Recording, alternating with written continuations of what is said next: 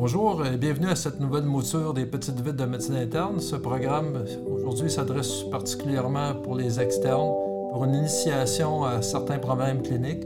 J'ai le plaisir d'accueillir aujourd'hui Camille Vizina, qui est externe en médecine interne et qui a décidé de nous faire une petite balado d'initiation sur le myélome multiple. Alors, euh, bonjour Camille, peux-tu nous dire un petit peu euh, qu'est-ce que le myélome multiple? Oui, donc euh, premièrement, le myélome multiple, c'est un cancer hématologique dans lequel on a une prolifération néoplasique des plasmocytes qui vont venir envahir la moelle osseuse. Petit rappel, les plasmocytes, ça, c'est les lymphocytes B différenciés qui vont sécréter des immunoglobulines, aussi appelées des anticorps. Habituellement, on est supposé avoir des anticorps, des immunoglobulines polyclonales dans notre sérum, donc ils sont différents. Cependant, quand on a une prolifération anormale, on va avoir une production qui est très, très augmentée d'une seule immunoglobuline euh, identique qu'on appelle monoclonale. Puis, euh, ces immunoglobulines monoclonales vont causer la dysfonction de certains organes cibles et vont venir envahir la moelle osseuse en foyer. Alors, euh, pouvez-vous nous parler maintenant rapidement de lorsqu'on soupçonne un myélome multiple, peut-être l'investigation puis la clinique, qu'est-ce que ça nous donne? Oui, bien sûr. Je vais commencer par un peu la clinique. Comme ça, on va mieux comprendre euh, les, les examens euh, qu'on doit faire pour investiguer. Premièrement, ça se présente chez qui le myélome multiple?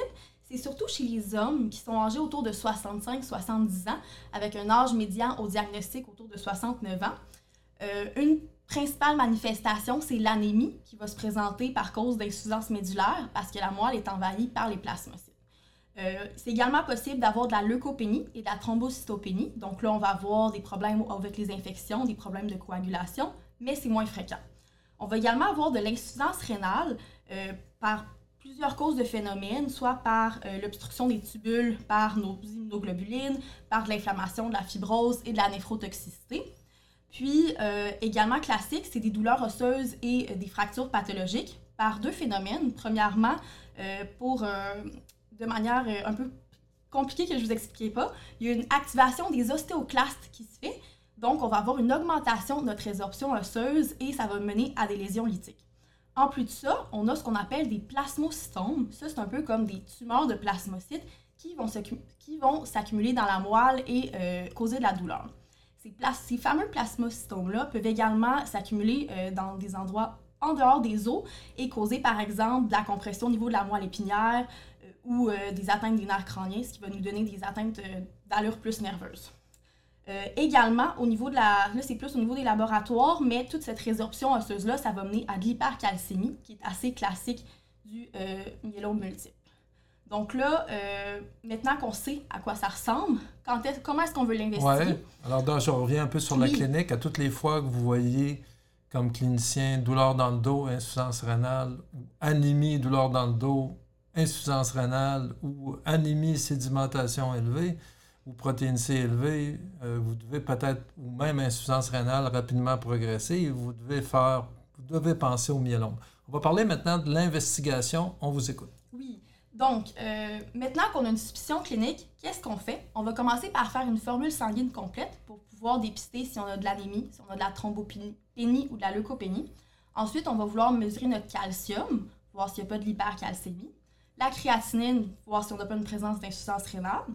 On va également faire ce qu'on appelle une électrophorèse des protéines sériques ou urinaires sur une collecte des 24 heures. Ça, ça va nous démontrer, voir si on n'a pas un pic d'une quantité anormalement élevée d'une euh, immunoglobuline monoclonale. On va également doser les chaînes légères libres, sériques. Euh, on a ces petites chaînes-là qui sont sur toutes nos immunoglobulines, kappa et lambda. Normalement, le ratio est d'environ 1 pour 1 dans le sang, donc on va regarder voir si le ratio n'est pas débalancé, qu'on a une quantité anormalement élevée d'une des chaînes légères. Donc le ratio est vraiment important parce qu'on peut avoir des quantités, semble-t-il, élevées de gamma-globuline monoclonale, mais si le ratio est normal, bien, la chance d'avoir un myélome est beaucoup plus faible. effectivement. Euh, dans les autres euh, investigations plus poussées, plus poussées qu'on peut faire, on peut également faire une aspiration et ou une biopsie de moelle, ce qui va nous permettre de euh, quantifier le nombre de plasmocytes. Ça, ça va avoir un lien avec les critères diagnostiques dont je vais vous parler dans un instant.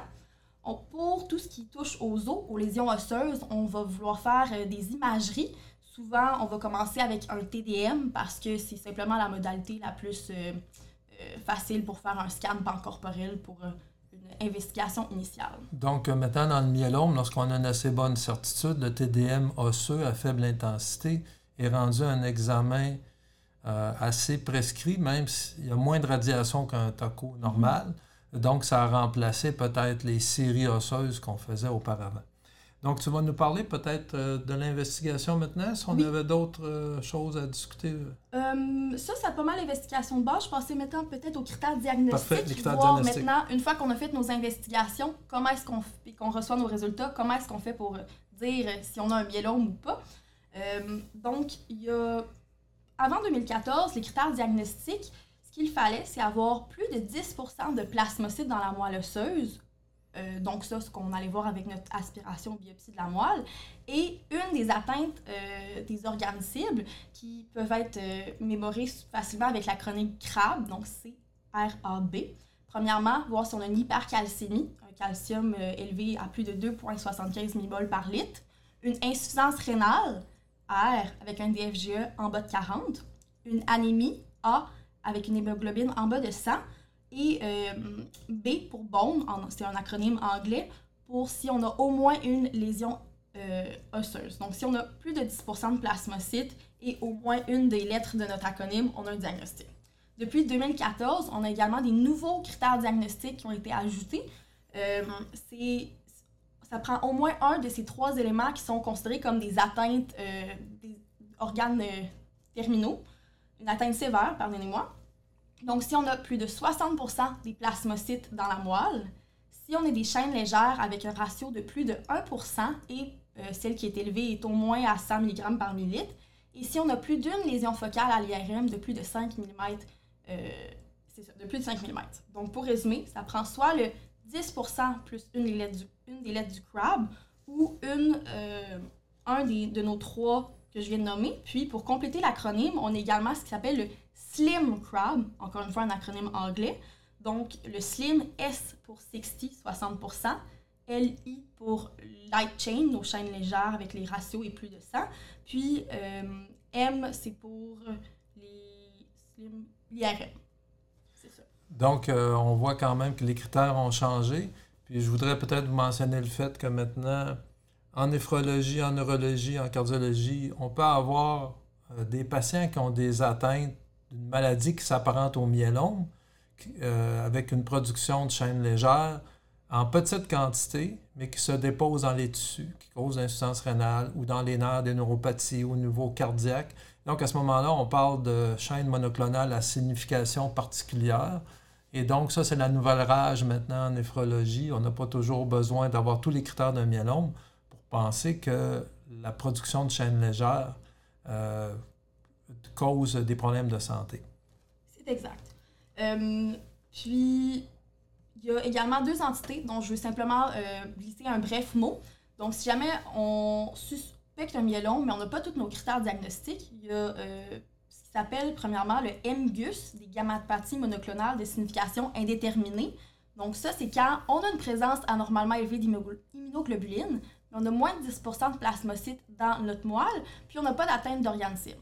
Euh, chez ces patients-là, on va avoir une progression au myélome multiple d'à peu près 1 à 2% par année. Donc, on a surveillé. Puis, on a ce qu'on appelle le smoldering myeloma, où là, euh, on a plus que 10% de plasmocytes dans la moelle. Donc, on a une progression un petit peu plus élevée, à peu près 10% par année. Encore une fois, des patients à surveiller. Donc, les critères ont changé. On a vu le fameux critère de MGUS, euh, le- le problème qui est fréquent. Maintenant, on va parler du traitement. C'est peut-être. Vous ne serez pas des spécialistes du myélome, moi non plus. La plupart des patients sont suivis en hémato. Mais quels sont les principes, au moins, pour ne pas décrocher complètement là, du traitement? Oui, on va faire ça euh, assez simple pour euh, des externes de notre niveau. Premièrement, ce qui est important de savoir, c'est que malheureusement, le myélome multiple, c'est un néoplasie hématologique qui est incurable. Le but des traitements va donc d'être de euh, prévenir la progression et les complications et d'améliorer la qualité de vie des patients. C'est également très, euh, si on peut le dire, hétéroclite comme maladie, c'est-à-dire que euh, les patients à faible risque peuvent avoir un pronostic qui peut aller jusqu'à 15 ans, alors que des patients qui ont d'autres comorbidités, une maladie un petit peu plus sévère, peuvent avoir un pronostic aussi faible que de quelques mois.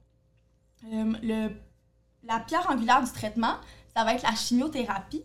On appelle ça le protocole VRD. C'est un mélange de inhibiteurs des protéasomes, des agents immunomodulateurs et de la dexaméthasone. Donc, avec ça, on a une survie à peu près d'environ 10 ans.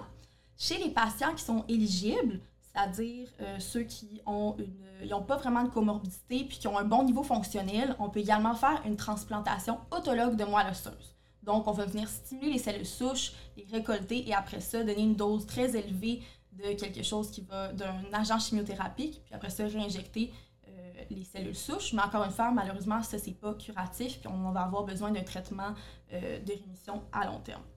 Sinon, d'autres euh, éléments très importants dans le traitement du myélome, c'est le traitement de support. Par exemple, on peut donner des biphosphonates pour les lésions osseuses pour aider avec la douleur. Il y a également possibilité de radiothérapie locale si on a des lésions qui sont euh, très spécifiques. Également, si on a de la leucopénie, on va pouvoir donner des traitements antibiotiques, la prophylaxie, soit des antibiotiques, des antibiotiques ou des traitements rétroviraux pour éviter d'attraper des des infections. évidemment, notre vaccination qui est à faire pour nos patients en pré-traitement. Alors, euh, je pense que ça va conclure notre épisode. Nous avons mis sur le site de l'Externat des articles sur le mhm. myélome pour parfaire vos connaissances. Un article qui est rapide, récent et euh, synthétique, qui s'adresse autant aux externes qu'aux résidents cette fois-ci. Alors, j'espère que ça vous a mis la table pour aller lire un peu plus sur le myélome. Puis nous aurons peut-être un petit quiz interactif qui verra en cours d'année pour tester vos connaissances sur votre téléphone intelligent. Mais ça, c'est à venir 2024. Euh, Alors, je vous remercie. Je suis Dr. Claude Garceau. Je remercie beaucoup euh, Camille Vizina, qui est externe et euh, en, stage actuellement à l'UCPQ en médecine interne.